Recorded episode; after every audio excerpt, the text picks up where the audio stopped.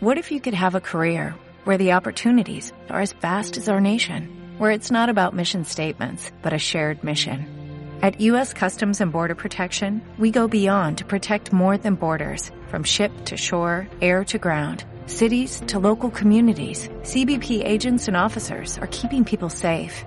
Join U.S. Customs and Border Protection and go beyond for something far greater than yourself. Learn more at cbp.gov/careers. ¿Necesitas ayuda? En O'Reilly Auto Parts te ayudamos. ¿Necesitas algún consejo? Te aconsejamos. Nuestros profesionales en autopartes están siempre disponibles para ayudarte a encontrar lo que necesites. Excelente servicio al cliente es solo una de las ventajas que ofrece O'Reilly Auto Parts. Los profesionales en autopartes.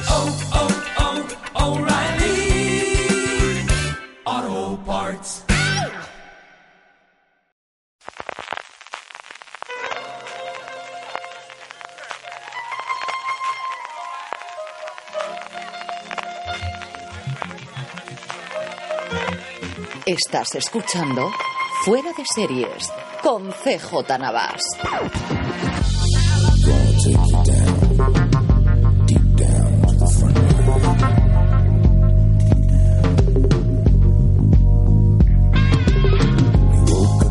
Desde el tercer intento con la cosa en el Pantano, California, estás escuchando Fuera de Series, el programa que semana tras semana te trae todas las noticias, comentarios y curiosidades sobre el mundo de las series de televisión, en un programa que estamos en cuatro. Te- te- os prometo, os juro que hace dos horas tenemos el equipo completo. O sea, de hecho, de esto de repasar el guion y digo, no sé dónde nos va a dar tiempo, necesitamos dos horas de programa. Quique, se nos han ido cayendo una detrás de todas, ¿eh? Sí, de hecho me siento muy solo y tengo hasta frío, la verdad.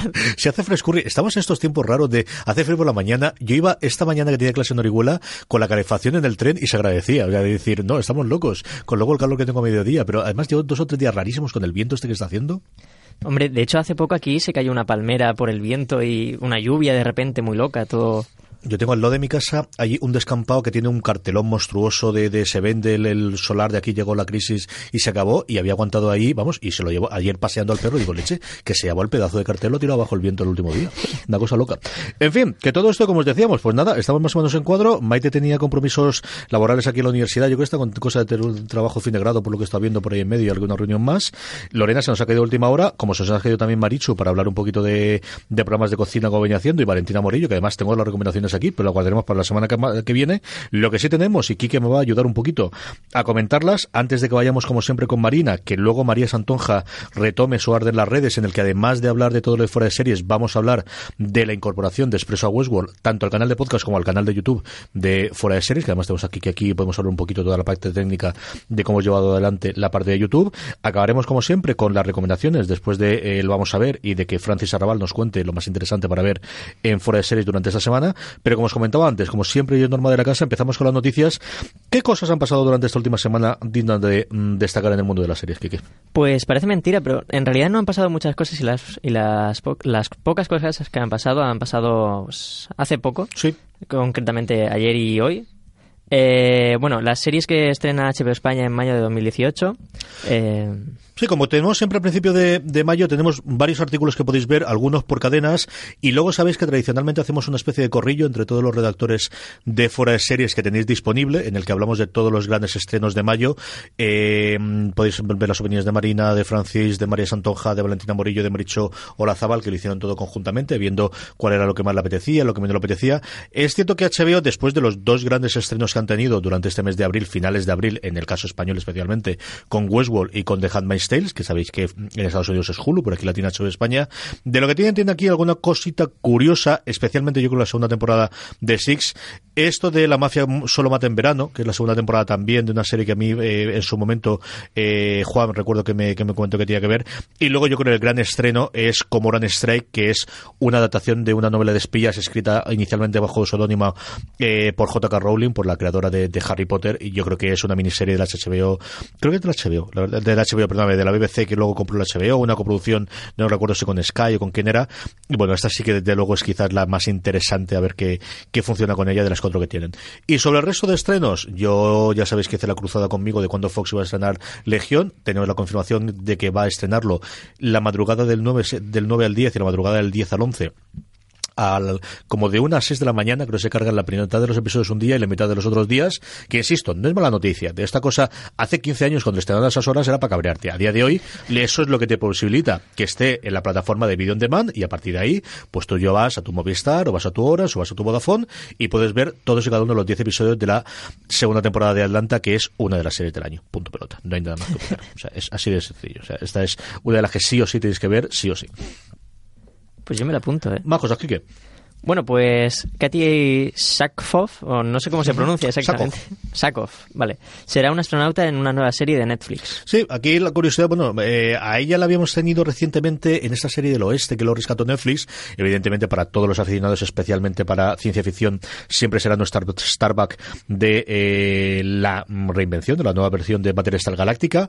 Cierta polémica originalmente, al haber cambiado el sexo del personaje de la serie original allí, hasta que la vimos en pantalla, era uno de los mejores personajes que esa serie y un gran descubrimiento de actriz, ¿no? Y como comentaba aquí va a hacer una serie para Netflix llamada Otra Vida, Another Life, eh, nuevamente para Netflix, como te decía, que, que fue la que rescató Longmire, fue esa época en la que Netflix cogía proyectos que ya habían tenido alguna temporada y las rescataba, pues algo parecido con hecho ahora con La Casa de Papel, que era el último en la, que le vimos. Se centra en su protagonista de astronauta, que será complicado lo de Katy Salkholf pronunciarlo, Nico Bekiridinche, ya ni te cuento. el personaje, vamos a hacerlo más complicado poder decir el nombre del personaje que el nombre de la actriz. Eh, no es tan ciencia ficción de Space Opera, como en el caso de allí, sino que parece que va a ser un poquito más centrada en la Tierra. Eh, unos astronautas que encuentran un artefacto eh, extraterrestre extraño y a partir de ahí, bueno, pues a ver qué ocurre con ello. Diez episodios han encargado, a ver qué es lo que ocurre. bueno, pues curiosidad, ¿no? Y, y, Netflix que sigue engrosando su catálogo de series de ciencia ficción. Tenemos el 3%, que se estrena la serie brasileña que se estrena ahora en segunda temporada. Eh, Carbón Alterado, evidentemente, que fue de lo más conocido al principio. Perdidos en el espacio.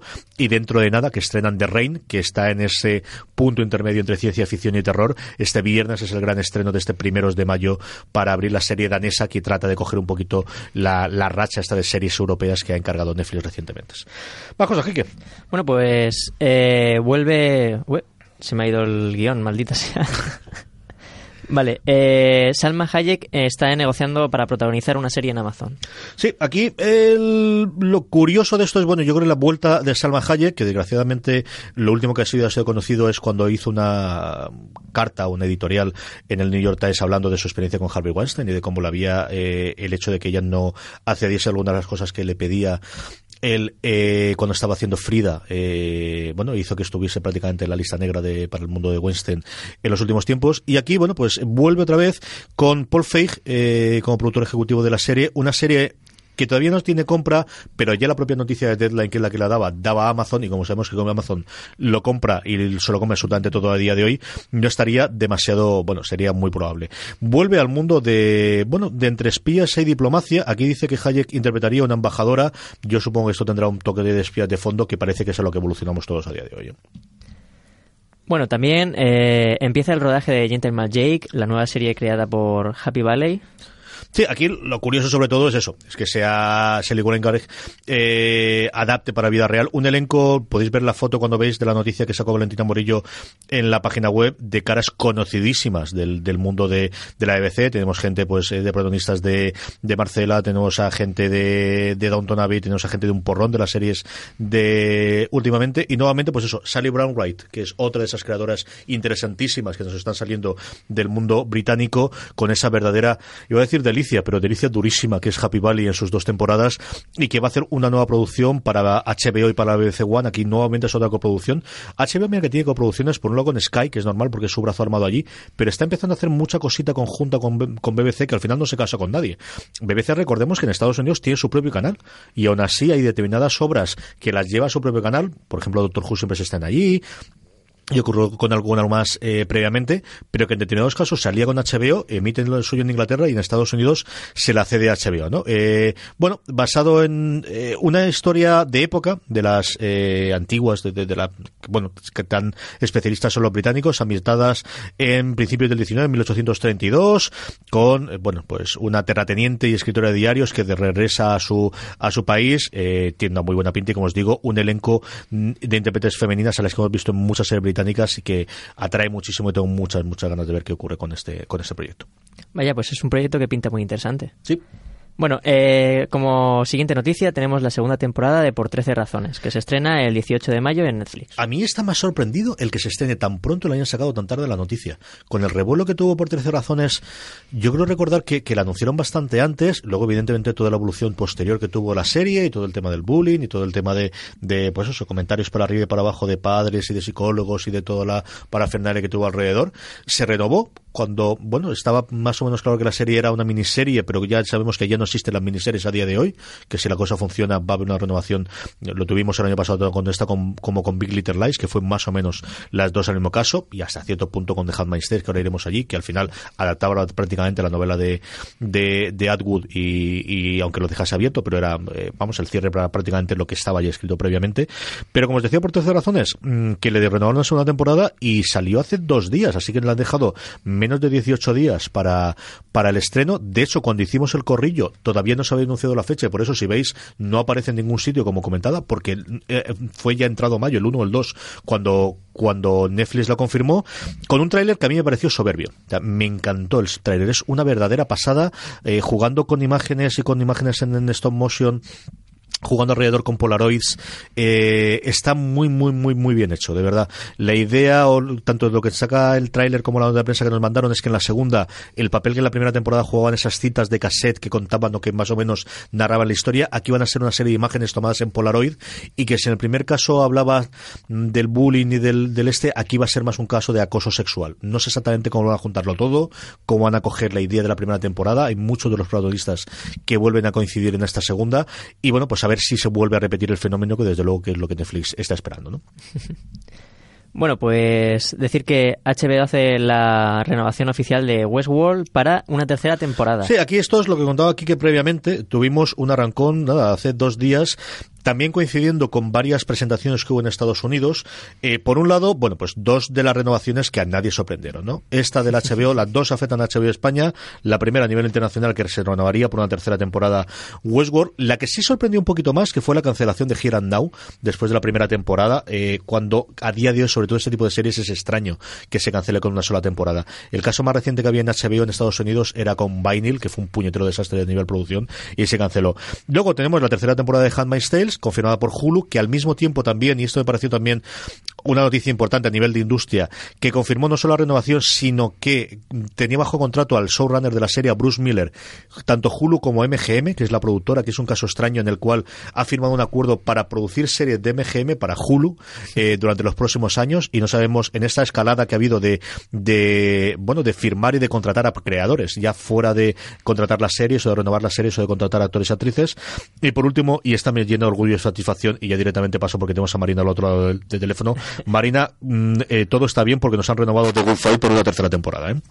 Eh, buenas, buenas tardes primero a todos y sí, menos mal que vamos a tener más Diane Lockhart para, la tercera, para una tercera temporada porque si no, no sé qué habría hecho yo con mi vida. La vida no es igual sin ellos. No, no, no, no, no. Además, ha llegado un punto que ya no es solo Diane, son todos. Yo quiero ahora un spin-off de Marisa y Maya, las dos juntas resolviendo casos y yéndose a emborrachar al bar. Que de verdad que cuando hablamos de todas las series, y, y, y esta es de estas, yo creo que eso ha ocurrido con varias series a lo largo de, de la época, pero yo no fallo un solo puñetero lunes sin ver esta serie. Luego hablamos de Legión, o hablo de Atlanta yo, o hablamos de Westworld, lo que le gusta más, o de esta, pero yo no hay un puñetero lunes en el que no me acueste sin haber visto antes el episodio de The Good Fight, sí o sí, Marina.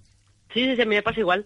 A mí me pasa igual. Los lunes ahora mismo son días de verse, hacerse un maratón entre Westworld, Killing Eve y The Good Fight. ¿Mm? Y vamos, esas tres no fallan nunca.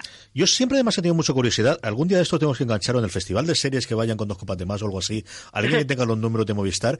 ¿Qué números hace The Good Fight y qué números hace Billions? Son las dos que tengo muchísima curiosidad por saber cómo les está funcionando a ellos dos estas dos series. Ya, yo, yo no, no, lo sé. La verdad es que Billions da la sensación de que la ve más gente de lo que parece, ¿eh?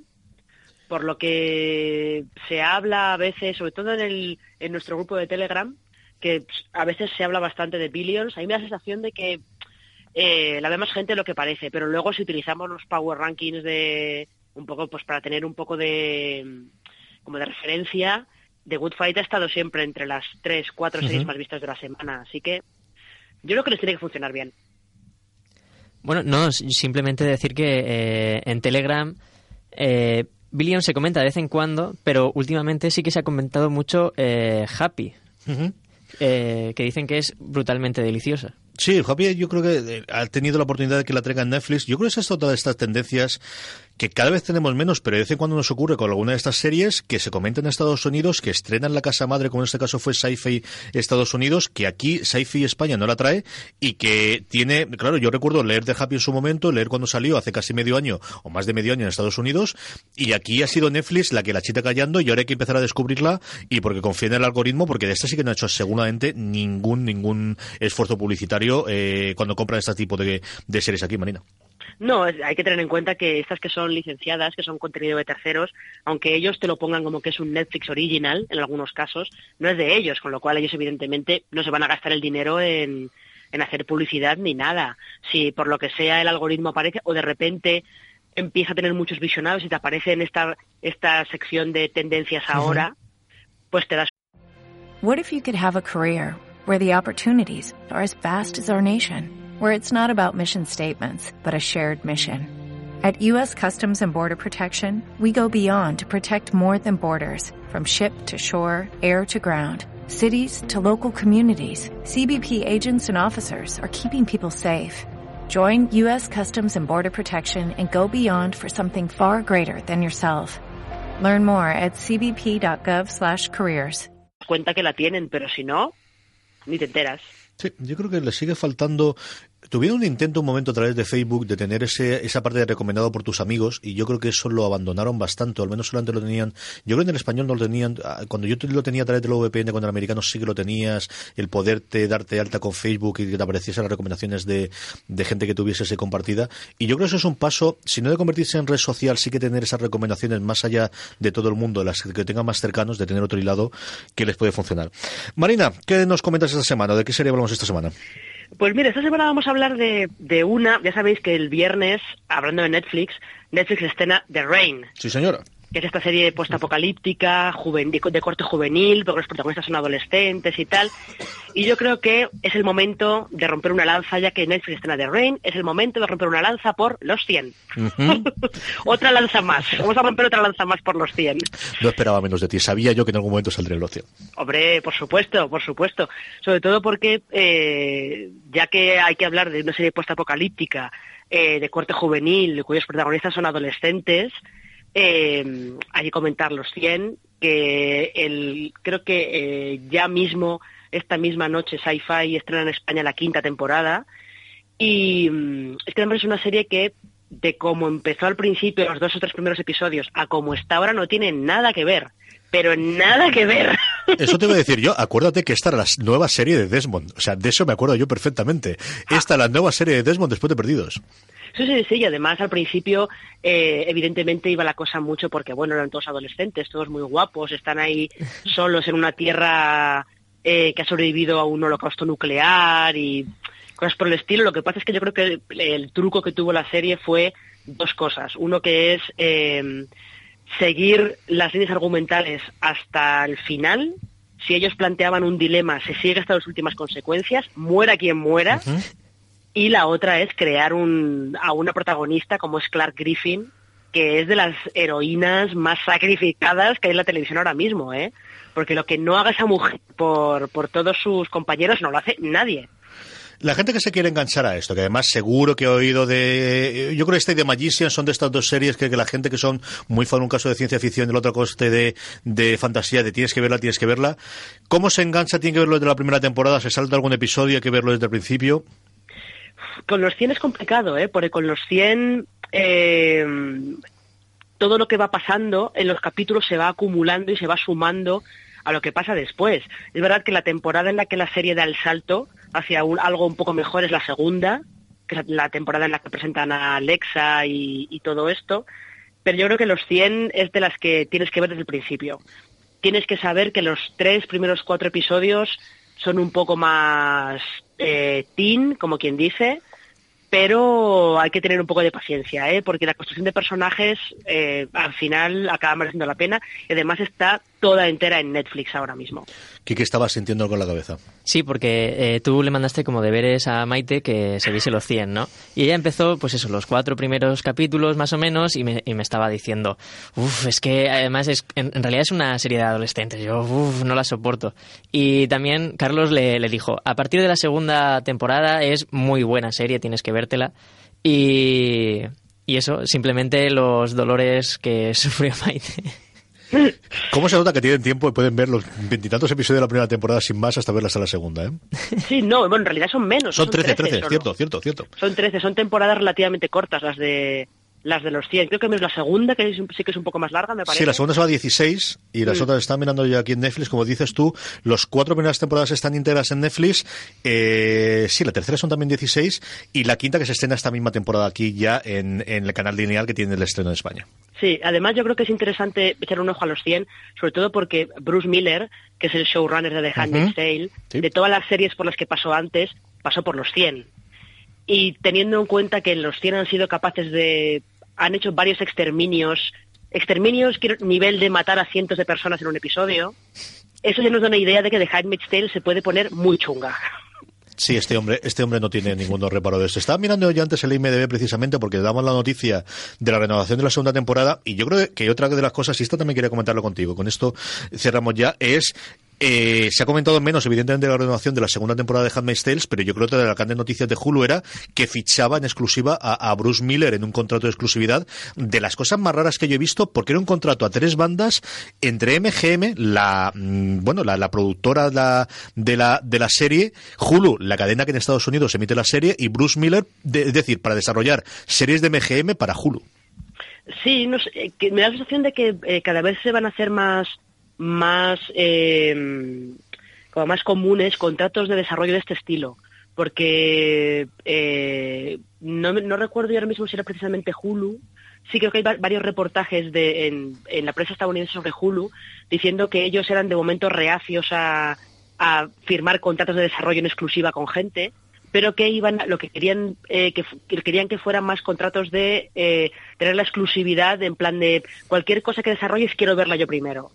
Y si yo paso, bueno, pues ya puedes llevártela a otro lado. Y me da que el contrato de Bruce Muller debe ser un poco así. Él desarrolla para MGM, Hulu son los primeros que tienen la opción de quiere ver, quiero ver esto yo primero, y luego ya si se lo quedan bien y si no, tienen libertad para llevárselo donde quieran. Sí, yo creo que esto, bueno, yo creo que la, la, carrera magnetística de fichar mm, creativos, yo creo que con Mindy Kaling sí que tendrían que tener algo similar a esto también. Yo creo que el primer fichaje que tuvieron la embajadora, pero lo vamos a ver cada vez más, ¿no? El, fichar nombres, que es una cosa que siempre se ha hecho siempre las cadenas en abierto, ¿no? El tener el overall que llamaban ellos, pero es cierto que a día de hoy con los nuevos jugadores, y bueno, ahí tenemos el caso de Sonda Rhimes y, más recientemente de, ah, señor, se me ha ido totalmente. De Ryan Murphy. De Ryan Murphy, con los supuestos 300 millones de dólares que él tampoco ha desmentido en, en la entrevista larga que hicieron en el Hollywood Reporter eh, que yo creo que es la que está marcando por donde va la tendencia.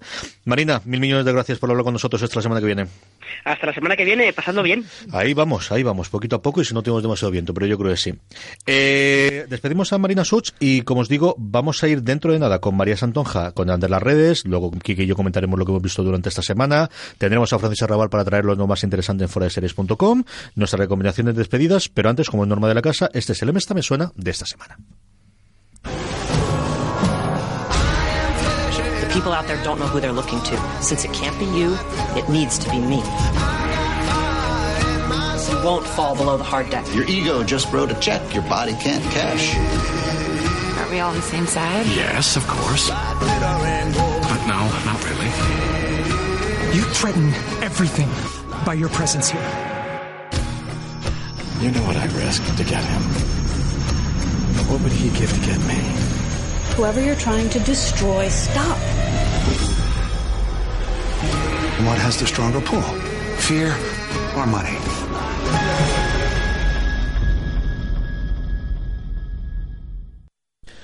Lo que me gusta es la canción, señor. Eh, una de las formas de, de, uno de los, de los síntomas de hacerte mayor es que al final escuchas las mismas canciones una otra vez tras otra. es una cosa que descubrirás con la, con la edad y cuesta muchísimo que vuelva a haber una canción salvo que tengas hijos, en el cual empiezas a odiar determinadas canciones que le enganchan, y ya tengo cuatro o cinco, una de Juanes, una de, de Pablo López, creo que es, ahora uno que canta ahí, y cuatro más. Pero es rarísimo que tenga una canción nueva y que me la ponga constantemente y que además me anime. ¿verdad? Este Glitter and Gold es una cosa que me, me encantó desde la primera vez que la vi en esta, en esta serie. Eh, tenemos a María Santonja ya para hablar un poquito de las redes. María, ¿cómo estamos? Hola a todos, ¿cómo estáis? ¿Ya me ha recuperado esta semana? Sí, ya vamos, ya vamos resistiendo los resfriados estos que es que se enganchan y, y no hay manera, de verdad. ¿eh? Además de verdad, además de verdad, es un tiempo, este principio de otoño es terrorífico siempre para estas cosas y además con las Sí. alergias y todo lo demás es Todo- una cosa horrenda. Hoy tengo que atracar a María porque además vamos a empezar primero con hablar de las redes, pero luego tenemos que hablar un poquito de Expreso a Westmore, ¿eh? Vale, muy bien. Cuéntanos un poquito, empezamos por Facebook, por aquel dirán. Sí, mira, pues en Facebook una de las cosas que se ha estado comentando, que yo creo que a ti te va a gustar, es sobre la noticia de que The Good Fight tendrá tercera temporada en CB CBS All Access. Y Carlos Fernández decía, pues cómo me alegro porque es mi serie de abogados de referencia. Está dejando a The Good Wife como del montón, que eso es mucho decir, me parece. Tampoco hay que pasarse, bueno. tampoco hay que pasarse. Yo comprendo la emoción del momento y tal, pero The Good Wife tuvo sus momentos gloriosos. Es cierto que, pues lo comentaba antes con Marina, es, es- eso es una verdadera delicia de serie. Y, y también, nuevamente, no es lo mismo tener que hacer 12, 13 episodios al, al año con tranquilidad que como su momento, momento de Good Wife, que te hacía 23 y del tirón Claro. y sin ningún tipo de problema, ¿eh? O sea, era Claro, eso hay que, hay que aguantarlo. Sí. Eh, Momo Ende sobre el tema decía que no había visto The Good Wife, pero que, eh, que, perdón, que no había visto The Good Fight, pero que The Good Wife era, pues como dices tú, que era mucho decir que aguantó muy bien. Después también en Facebook, eh, sobre la crítica que ha sacado esta semana Marina Such de, de Americans, que está haciendo la, la crítica semana a semana, eh, Liliana Fuchs decía cuánto sufrir y también en, en Twitter Richie arroba Rialba decía que vaya regres, reguero de sangre que está dejando Elizabeth esta temporada muy buena crítica. Sí, al final, bueno, nos prometían que iba la cosa a estallar y tuvimos una temporada relativamente tranquila la quinta, la sexta no lo está siendo. No lo está siendo para nada y bueno, pues eso, es lo que te- la ventaja es de saber con dos años de antelación que la temporada, que la serie acaba con esa temporada. Claro. Yo creo que eso es también una cosa a considerar cuando hablamos de, de las últimas temporadas de la serie. Si han tenido los creadores y los guionistas tiempo para decir sí que esta es la última y hay que dejarlo todo, o si te llega la cancelación sin más, que cada vez es una cosa más extraña. Más cositas en Twitter. Pues en Twitter, sobre el regreso de Arrested Development, que volverá a Netflix eh, para una quinta temporada, eh, Miquel Cervera nos decía, a ver qué tal la quinta, la cuarta fue regular, no estuvo al nivel de las tres primeras, con ganas de ver las peripecias de la familia Blood, con el genial Will Arnett y Toby Hale. Sí, a ver qué ocurre. Lo que han anunciado son, es una cosa doble y por un lado es que la cuarta temporada la va a remontar intentando hacer un cambio lineal en una nueva edición, en cambio de que, que vaya por cada personaje y esta renovación por la quinta temporada tiene pinta para 2019, no recuerdo si la propia eh, nota del, del creador hablaba del 2019 directamente, pero es lo que tiene toda la pinta. Y una cosita más en Twitter. Pues en Twitter este mensaje me, ha hecho mucha gracia y lo tenía que traer, que es de Buckingham Palace, que dice, tras escuchar el podcast 357 de Fuera de Series, me declaro fan absoluto de la madre de Lorena Hill. Yo también huyo cuanto, en cuanto veo a Sheldon Cooper. Mi suegra, mucha suegra, ya os digo yo. O sea, sí, yo también soy muy fan de mi suegra, las cosas como son. Telegram, en el cual además ahora mismo, conforme estamos hablando, tenemos ni más ni menos que 662 miembros en el grupo de Telegram, así que si queréis romper el número de la bestia, os podéis unir telegram.me barra fuera de series y donde a día de hoy, no casi 600, no, en este preciso instante que estamos hablando, 666 personas hablan diariamente de series de televisión. ¿Cuáles han sido las conversaciones más animadas durante esta semana, María?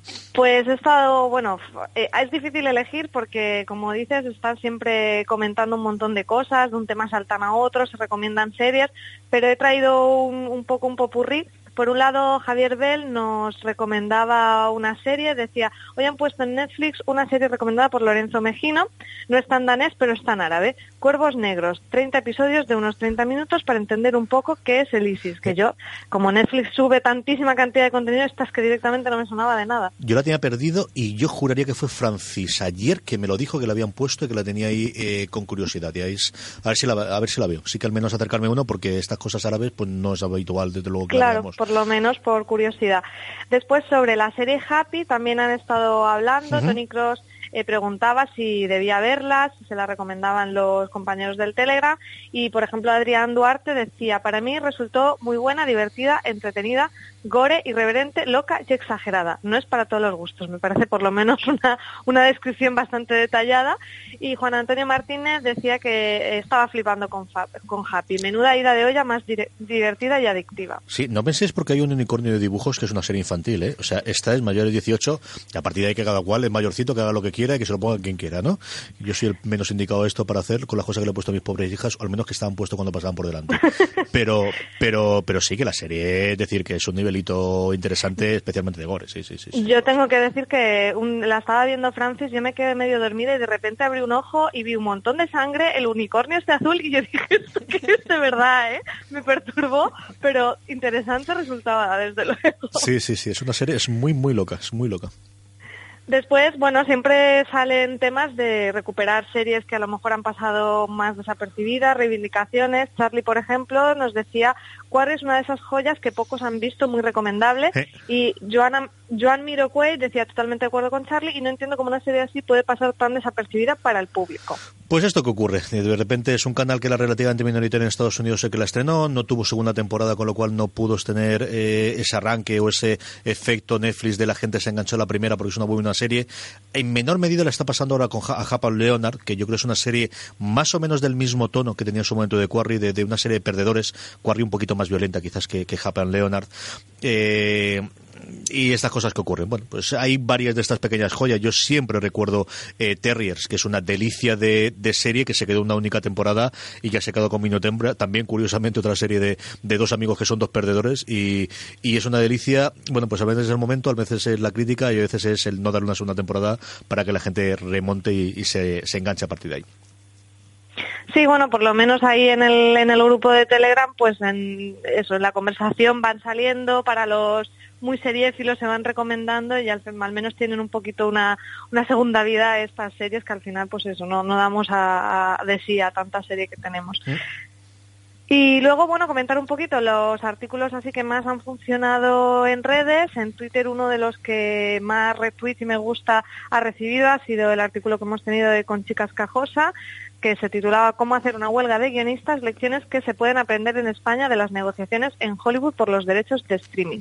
Es un artículo maravilloso de Conchi, como todos los suyos, en el que cuenta un poquito cuál fue la pelea que hubo en su momento hace 10 años ya. Pues yo recuerdo la primera temporada de Fuera de Serie nos pilló justo con la huelga de guionistas. Bueno, cuando yo todavía hacía la sección, eh, que antes de que se convirtiese en Fuera de Series, un programa independiente con, con eh, Fernando Miró, y una vez que fue allí, eh, precisamente, y con toda contando un poquito cuál fue todo el motivo de la pelea, que es ni más ni menos que la actualidad que tenemos a día de hoy, y es que la televisión pues ya no se ve como hace 10 años y que había unas emisiones que se realizaban en unos canales distintos y en esa cosa llamada internet que todavía nadie conocía exactamente cómo podría funcionar y está muy chulo el chico de Chonchi eh, por las consecuencias que se sacan de América y por qué traslación podría tener aquí en España, ¿no? Ahora en el que nuevamente y eh, yo sé que me repito y no estoy más que el ajo, pero pero que la Casa de Papel yo creo que puede marcar un antes y un después de cuál es la vida de las series españolas y de la pasta que pueden generar las series españolas a medio y a largo plazo, yo creo que es una cosa para hacérselo mirar qué tipo de negociación tienen los guionistas con las productoras españolas. Y luego otro que ha funcionado también muy bien, que me ha llamado la atención, es el artículo que Marina Suiz le dedicaba a esta pequeña serie de animación de Netflix que se llama Más allá del jardín, que yo vi el primero eh, ayer justo y la verdad que es una cosa interesante para ver, pero me ha sorprendido que siendo eso una serie de animación con, una estética de cuento que haya funcionado tan bien el artículo. Además yo creo que hemos tenido un montón de lectores. ¿Qué, qué sentido? ¿Tú has llegado a ver esta alguna cosa? Eh, yo leí en su momento varios análisis y demás.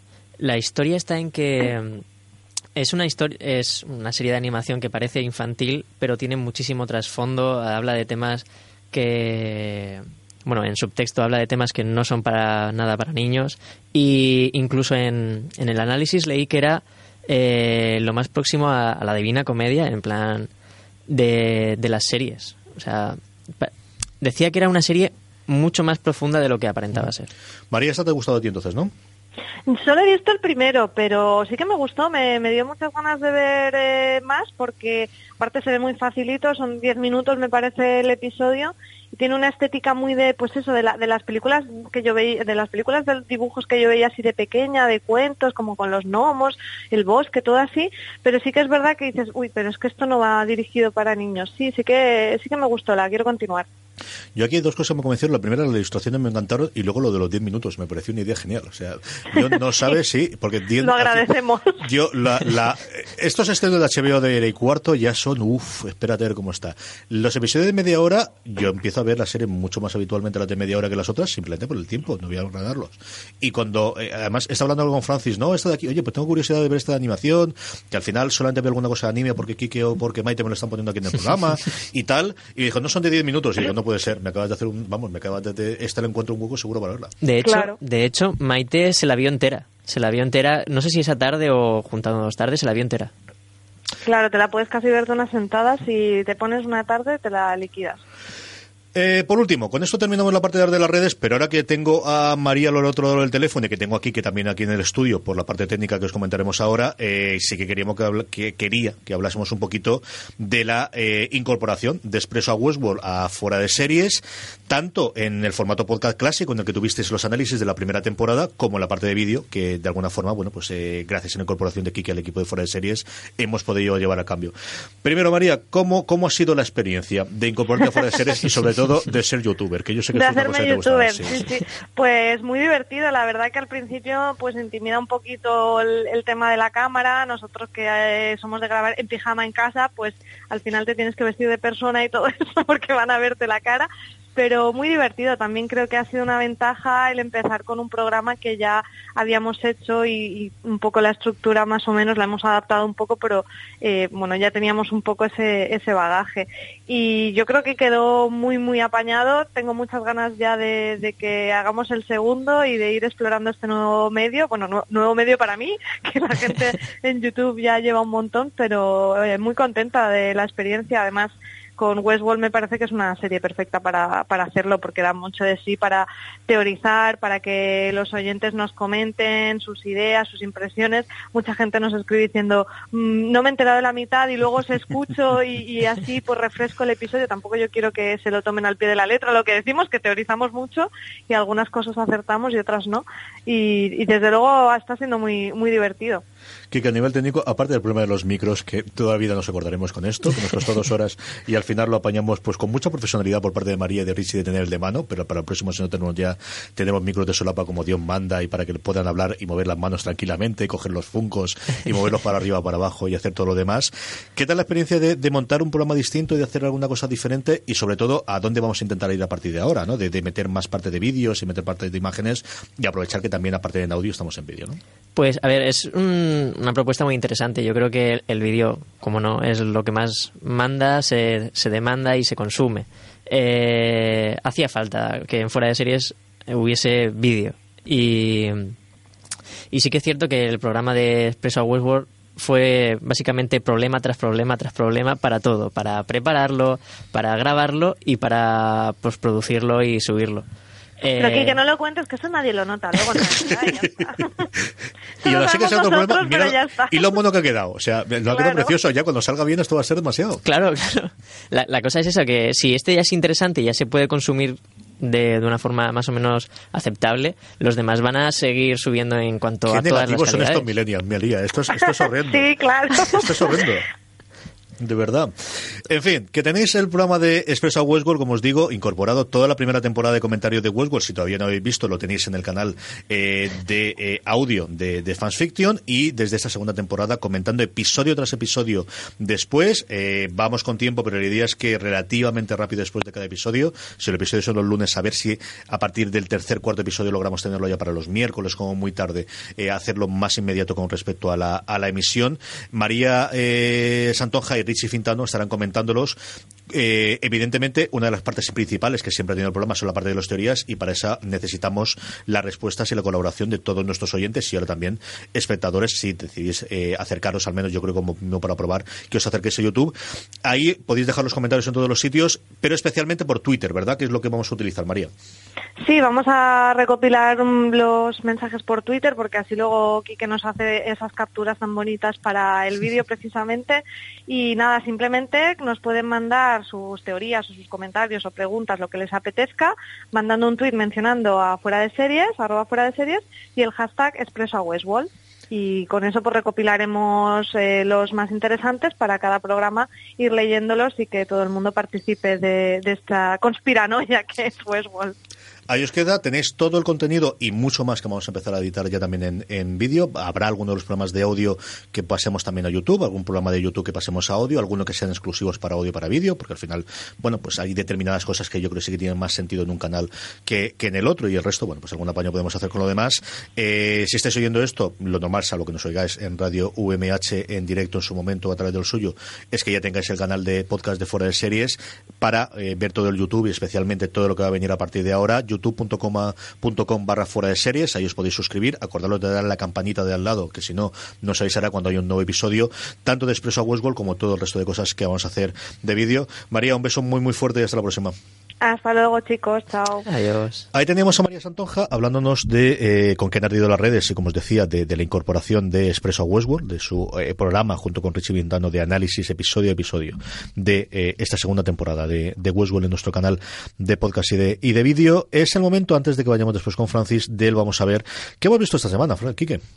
Bueno, yo he visto, pues como siempre, unas cuantas cosas.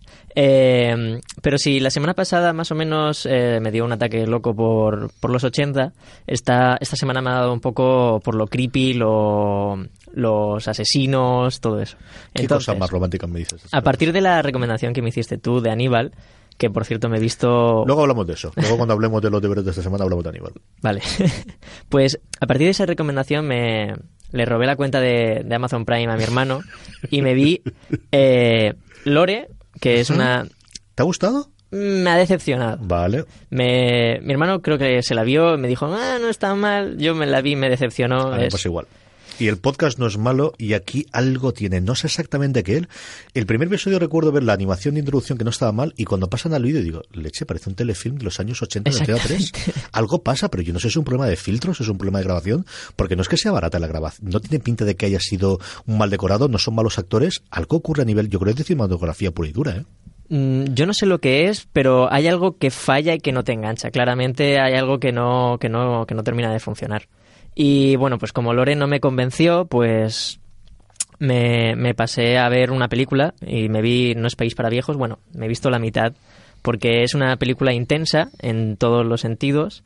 Es una película que me ha sorprendido muchísimo. O sea, yo sé que fue premiada, el Bardem se llevó el Goya, bueno, el Goya, el El Oscar. Oscar, el Oscar, de secundario, sí. Y, y es una película que me sorprendió, que tengo pendiente, porque me vi solo la mitad, pero que me la quiero volver a ver sí o sí.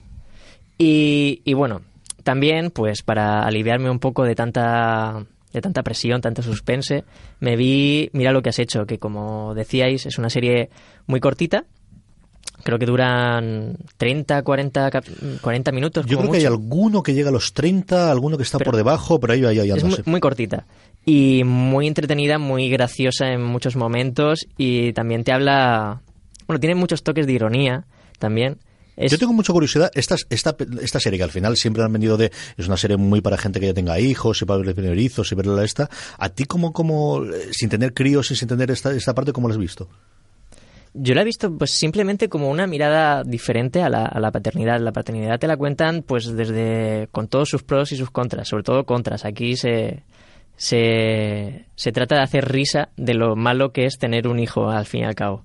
Por ejemplo, hay un capítulo, el segundo capítulo, en el que eh, hacen un flash forward y te muestran cómo termina el hijo porque su madre dejó de, de darle teta eh, a, los, a los meses, por ejemplo. Sí. Y, y no sé, es esa clase de ironía que a mí me hace gracia, aunque no haya tenido un hijo y... No sé. Majos, acá he visto esta semana. Pues mm, ya está, Aníbal, es lo único. Yo he visto esta semana, eh, bueno, pues las, mis cosas del lunes, tengo alguna aparcada hasta que me pueden cansar con Lorena para verla, pero sí he visto The Good Fight, que la llevo, como comentaba antes con Marina, sí o sí todas las semanas, esto sin ningún tipo de problema. Westworld, que es la otra que, que veo también regularmente, más ahora para poder hacer el comentario, seguir las críticas, y pues porque igual que cuando ocurre con Juego de Tronos, ¿no? Tienes que llevarla muy seguida y muy el este, porque si no, entre las críticas, que quiero leer la crítica que hace María, que quiero poder estar después cuando grabemos eh, Expreso a Westworld sabiéndolo, pues intento llevarla al tano. Luego tenía dos series pendientes de retomar, de estas de las que adoro y tengo muchas ganas de verla, pero las tenía pendientes. Una me he puesto totalmente al día, que es Legión. Me falta ver el de esta semana, el que se emitió ayer por la noche, pero ya lo tengo aquí, aquí puesto. Y por otro lado, eh, The Americans, he llegado a ver hasta el segundo, tengo que reengancharme, porque nuevamente volvemos toda, toda la parte de la crítica y quiero poder tenerlo en eh, conectado. Luego, eh, como me sobra tiempo para hacer estas cosas y al final no tengo más, pues me he puesto a ver la tercera de Fargo, que en su momento no la vi. Y tenía mucha curiosidad por verla. Y luego lo que sí que he visto es Vengadores Infinity War, que sé que aquí que no la ha visto, porque se ha comido algún que otro spoiler Varios. editando eh, hoy eh, Slumberland, que lo hemos subido al canal. Creo que tenemos a Francis Arrabal ya, yo creo que podemos ir con él y luego ya volvemos con los deberes esta semana, la semana que viene las recomendaciones. Señor Arrabal, ¿cómo estamos? Está ya mejorcito, ¿verdad? Muy buenas, pues casi, Hombre, casi estás la- pletórico. la. Pletórico ya como del mismo Málaga te veo, ¿eh? O sea, una Fíjate cosa ya, sí, sí, sí, sí, sí. Sí, sí, sí, casi sevillano te noto la voz, sí, sí. no, ta- tampoco es para eso. Tampoco es para tanto, ¿no? tampoco he caído tan malo esta vez. Cuéntame, querido, ¿qué puede leer la gente eh, o escuchar y ahora también ver? Lo comentábamos antes con María en nuestro canal de YouTube. ¿Qué puede la gente encontrar en foraseries.com a lo largo de esta semana? Pues tenemos, como todo principio de mes, nuestro calendario de series donde la gente puede encontrar, para no perderse ninguno de los estrenos, en todas las plataformas de streaming, canales de cable, bueno, en todos los sitios donde se pueden ver series de televisión. Y por otro lado, el corrillo que solemos hacer mensualmente en Fuera de Series sobre qué creemos nosotros que no se pueden perder nuestros lectores siguientes, que es el, el qué series ver este mes, que además este, para mayo le hemos cambiado el formato, le hemos dado un poquito una vuelta y hemos renovado el formato, así que invitar a todo el mundo que se pase por ahí. Luego tenemos un artículo muy chulo de Conchi Cascajosa que se titula Cómo hacer una huelga de guionistas sobre las lecciones que se pueden aprender en España de las negociaciones en Hollywood por los derechos del streaming, un tema muy interesante que, que está candente y que, aunque es un tema muy de la industria y de lo que está ocurriendo con todos los guionistas y demás, creo que es muy interesante para todos los lectores ver cómo se mueven eh, los entresijos de, de la industria. Más cosas. Tenemos el, como no, eh, críticas episódicas de The Handmaid's Tale, semana a semana, episodio a episodio, que está haciendo Valentina Morillo. También tenemos The Vis a Vis, que ha vuelto con su tercera temporada en Fox, que la está haciendo Marina Such. Y María Santonja, que como tenemos, como tú comentabas antes, ya el tanto el podcast de Express of Westworld, donde harán review María Santonja y Richie Quintano semana a semana en nuestra canal de podcast, review sobre cada episodio de Westworld. Y también lo tenemos en YouTube, en nuestro canal de YouTube de Fuera de Series, ese Express of Westworld, que lo hemos grabado. Hace que yo lo diga, pero no ha quedado muy chulo, no ha quedado muy bonito, así que se acerque todo el mundo a youtube.com barra fuera de series a ver el vídeo. Lo que estamos haciendo en la web, ya que las críticas no tenemos, tanto en formato vídeo como en formato podcast, es hacer un artículo semanal con cada episodio donde vayamos destripando y analizando más el tema de teorías, de, todo lo que va ocurriendo alrededor de los episodios, repasar las que se van confirmando, ir también repasando las que se van abriendo cada episodio nuevo y bueno, todos esos temas más complicados entre Dolores, Bernard, Maíz, que nos van dejando ahí con ese doble hilo que tiene que tiene Westworld, con esas entretelas, pues María Santonja sí que está degradándolas y, y destripándolas poquito a poco. Es un formato que se quedó muy, muy chulo. Se lo tenía que haber dicho a María. y, um, si luego me oye, se lo diré. Si no, se lo diré la próxima vez cuando la vea en el estudio. Me gusta muchísimo cómo nos ha quedado el estilo de ese artículo. La verdad es que le, le estuvimos dando vueltas porque sí que queríamos hacer... Lo más fácil era hacer una crítica, y que, bueno, que es lo que estábamos haciendo habitualmente y el tratamiento que le solemos dar a este tipo de series. Y sí queríamos hacer algo especial con Westworld, que además ya sabes, que bueno, todos los que están viendo la serie de HBO, que da mucho para, para especular, para ver lo que está pasando, las interioridades de la serie y sobre todo, bueno, por una de las par- partes más chulas de Westworld y por qué no decirlo es intentar adivinar qué es lo que va a ocurrir en el siguiente episodio, por dónde va a ir la trama, es de qué parques son los que los que están por venir y, por destapar a todo lo que está ocurriendo con la corporación de Delos o cuál puede ser el destino del hombre de negro o de Dolores. Así que, sí, la verdad es que estamos contentos. Creo que creemos que sí, que el formato ha quedado guay y la verdad es que nos han llegado muchos comentarios muy positivos sobre, sobre estos artículos que estamos haciendo. Bueno, eh, sobre las teorías y demás, me gustaría decir que yo, a partir de, de Expreso Westworld, he dicho, wow, voy a empezar a seguir la serie y voy a empezar a decir teorías a lo loco. Eh, para mí ahora todos son androides y los, los androides ahora son humanos. ya, les has dado directamente la vuelta, ¿no? sí, cuando uno, se anima, se anima. Si es que se viene arriba, se viene arriba y pasa lo que pasa. Y luego además, eh, de aquí a final de semana vamos a tener unos cuantos artículos bastante interesantes, ¿verdad?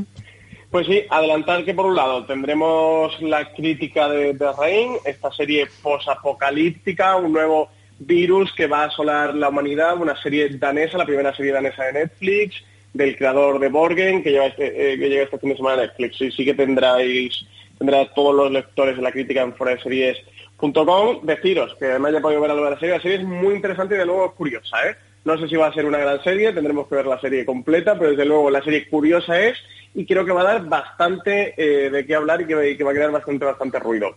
Luego estamos preparando un artículo sobre el cambio de rumbo de Star, de cómo está Star de Spartacus, de Black Sails, se ha transformado y nos está haciendo ahora series como American Gods o como Counterpart, eh, que creemos que es un tema muy interesante y que también queremos analizar. Y no puedo decir mucho más, pero todos los Potter maníacos, todos los fans de Harry Potter de Fuera Series, que estén atentos a la web, a foreseries.com estos días, que vamos a publicar un tema que yo creo que les va a interesar mucho, que es bastante curioso, que es un tema muy simpático y, creo que les va a agradar. Así que Harry Potter y fuera de series vamos a tener estos días. Un abrazo muy fuerte, Francis, hasta la semana que viene. Un abrazo enorme, hasta la semana que viene. Ahí dejábamos a Francis y retomamos el, vamos a ver, retomamos eh, lo que íbamos a ver con los deberes que nos pusimos la semana pasada. ¿Qué, qué, te ha parecido, Aníbal? Aníbal eh, me ha gustado, me ha gustado mucho. De hecho, el primer capítulo lo pasé muy, muy mal, rematadamente mal, sobre todo hacia el final, eh, con escenas muy crueles, muy realistas. De hecho, se me, estremecía viendo el capítulo. En general me ha parecido una serie muy interesante. El, el actor, que no sé ahora mismo cómo se llama, que, hace de Aníbal, que hace de Aníbal, da realmente miedo. Eh, no sé, me, ha gustado, es una serie que me ha gustado mucho. ¿Qué tal el episodio de los hongos? El de las setas. Ese no me gustó mucho. no te queda nada, querido. Cuando llegues al tótem y a Los Ángeles me avisas. El de Los Ángeles no lo has visto todavía, ¿verdad? No, no. Eh, bueno, creo que no. Creo que es el séptimo, no. Si, si lo has visto, lo sabes. es como el de, el de las setas. ¿Cuál? que te he dicho setas, ¿sabes cuál es? Sí, el que empieza con unas setas preciosas. Entonces, si el de las setas, hay otros dos. Uno el de Los Ángeles y el de Totem es un poquito, ese sí que no lo he visto seguro, es el final de la primera temporada, pero el de Los Ángeles yo creo el octavo el noveno aproximadamente de la primera, cuando lo veas me lo cuentas. El, ¿Cómo podían hacer esto? Una canal en abierto en Estados Unidos. es una cosa totalmente incomprensible cómo pudieron convencer a la gente de, de bueno, de, la censura interna que tienen ellos, que es, eh, no me acuerdo cómo se llama, del código de supervisión, el, poder hacer este era curioso porque salieron en su momento varios artículos de no, si hacíamos esto sí lo podían, en cuanto pasaba de esto dos gotas más de sangre o dos menos, o enseñábamos esto, enseñábamos lo otro, no se podía hacer. Hombre, por sangre no será tampoco, porque...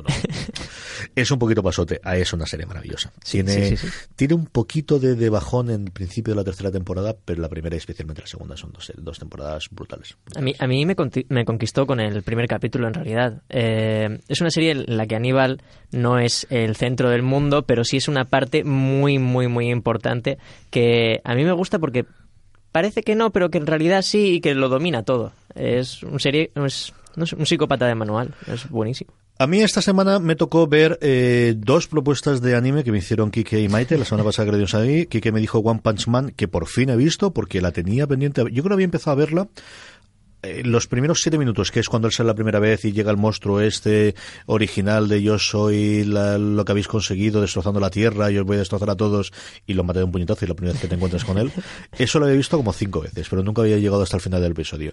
Y luego Maite me mandó a ver Drifters, no confundirlo con la comedia británica y una comedia británica de mujeres divorciadas de los años, con treinta y tantos años, cuarenta, que yo os digo yo que no tiene nada que ver con este Drifters, que es una cosa más o menos de viajes en el tiempo, de una cosa extraña que está ocurriendo, que personajes sacan de un sitio a otro para combatir el mal, no se sabe exactamente qué bien, al menos el primer episodio.